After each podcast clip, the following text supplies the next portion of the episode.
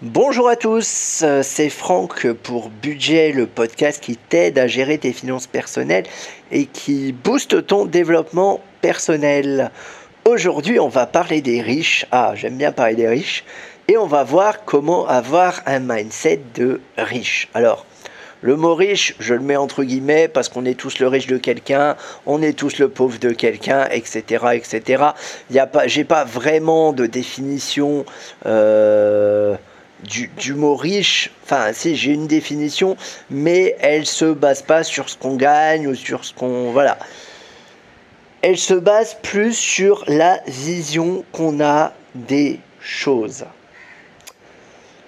Euh, c'est-à-dire que pour moi, euh, quelqu'un qui est au SMIC et qui gère super bien son budget et qui arrive à épargner 10%, 20% de ce qu'il gagne, bah pour moi, il a une mentalité de riche. Quelqu'un qui gagne 5000 euros et qui dépense tout au euh, casino ou euh, dans des boîtes de nuit, pour moi, il n'a pas une mentalité de riche. Et c'est pas un souci. Enfin, après, chacun fait ce qu'il veut de son argent. Vous êtes responsable de votre argent, je vous rappelle. Hein, c'est pas l'argent qui est responsable de vous. C'est vous qui choisissez vos dépenses. Ça, c'est important de le comprendre. Et pour moi, avoir un mindset de riche, c'est faire attention à l'argent. C'est comprendre que l'argent, c'est pas un produit comme les autres on peut faire beaucoup de choses avec l'argent. On peut faire beaucoup de belles choses. On peut faire aussi beaucoup de mauvaises choses. Et pour moi, c'est un produit à manipuler avec précaution. J'ai presque envie de mettre attention aux produits inflammables, comme sur les, euh, les de l'essence, par exemple. L'argent peut brûler les doigts, on peut dilapider l'argent assez rapidement. Je vous apprends rien, je pense.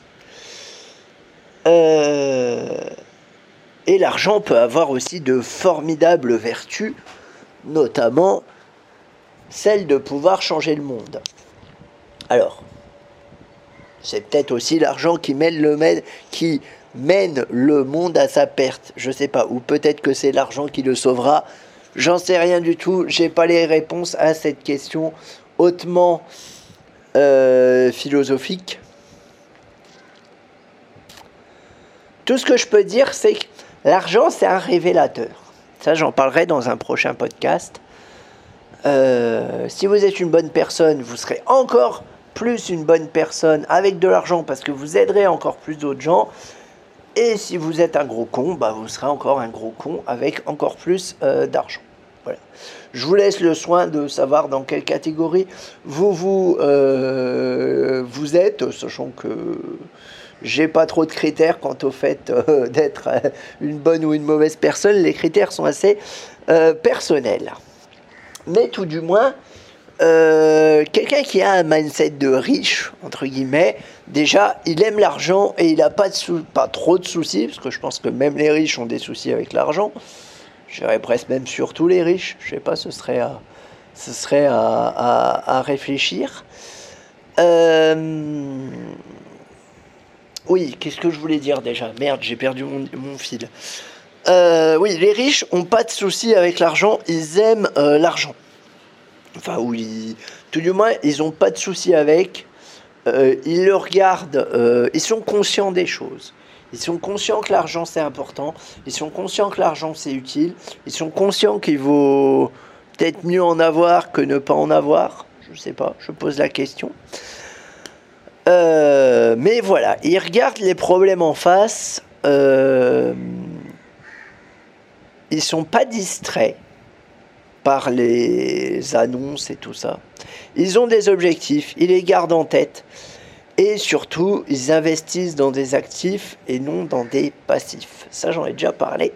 Des passifs, qu'est-ce que c'est? C'est des trucs où tu dépenses ton argent dans des biens qui perdent ou qui n'ont même pas de valeur une télé est un passif, une voiture est un passif, une voiture est un très très très très gros passif. Euh, voilà.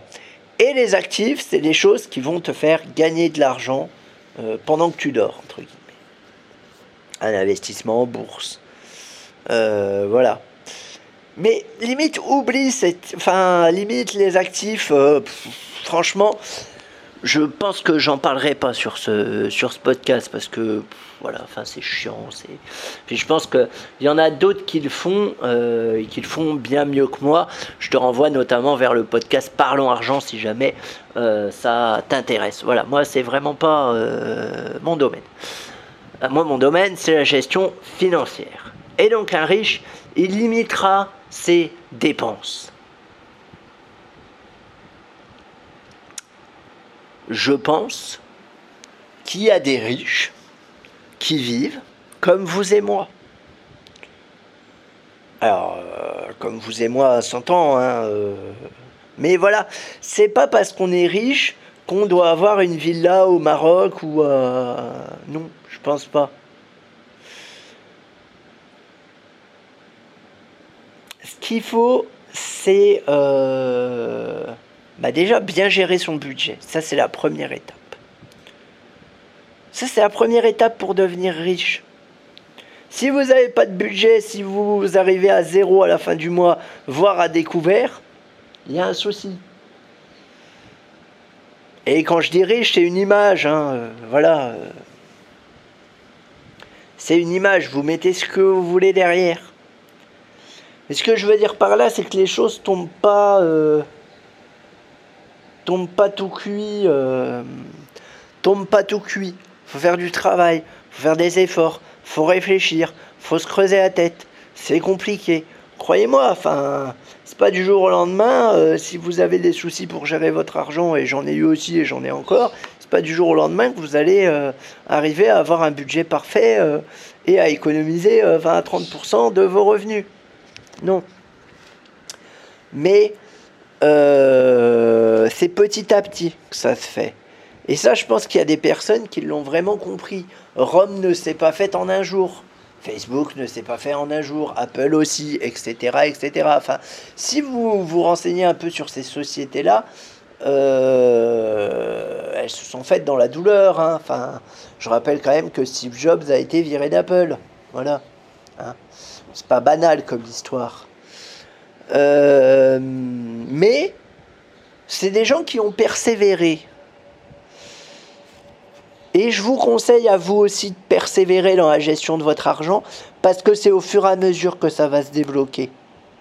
Et faut pas lâcher, faut persévérer, même si c'est compliqué. Je sais que c'est compliqué. C'est normal que ce soit compliqué. Mais il faut pas lâcher. 100 fois sur le métier, tu remettras ton ouvrage. Ne lâchez même s'il y a des coups de mou. Vous avez le droit à des coups de mou. Mais voilà, ça dure une journée les coups de mou, pas plus. Après on est reparti.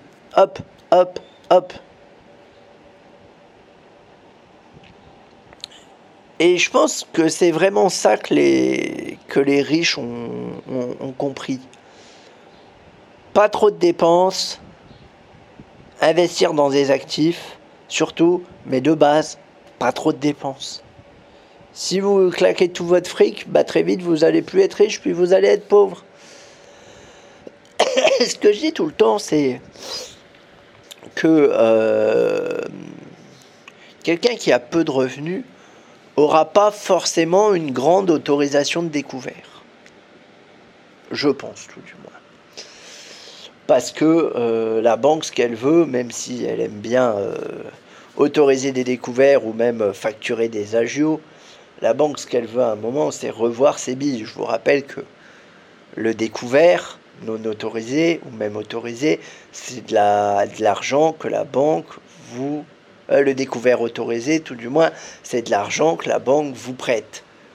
Donc la banque, ce qu'elle veut, c'est revoir son argent. Enfin, je pense, hein, je suis pas banquier.